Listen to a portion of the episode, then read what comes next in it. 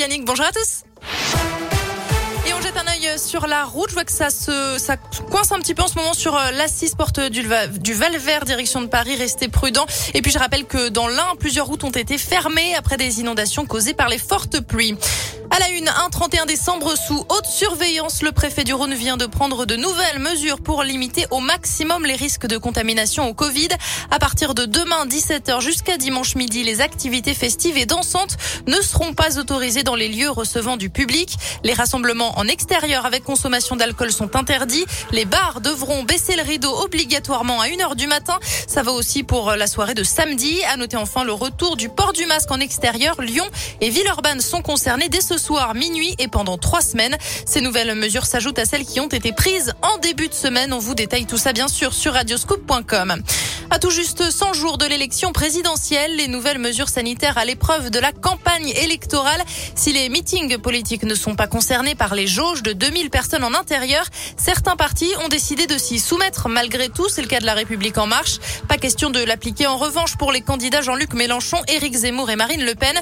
Du côté de Yannick Jadot, de Valérie Pécresse ou encore d'Anne Hidalgo, les équipes de campagne assurent respecter les règles sanitaires sans pour autant parler de jauge.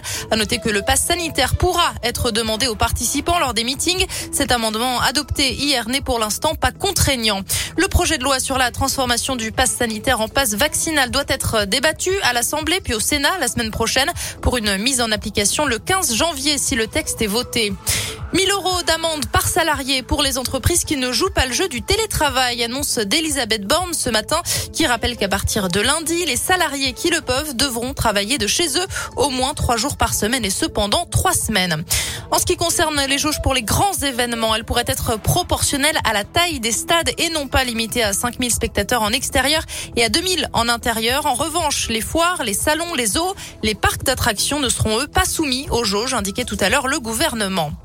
Six ans de prison pour l'homme qui a tué un jeune de 21 ans dans le troisième arrondissement de Lyon. C'était en octobre 2020.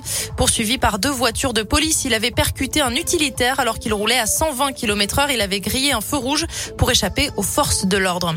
Enfin, en foot, la reprise s'annonce compliquée pour l'OL. D'après le journal L'équipe, sept cas de Covid auraient été détectés dans l'effectif. Après des tests réalisés au retour des vacances, Lucas Paqueta est notamment concerné. Il serait actuellement bloqué à Dubaï où il passait les fêtes.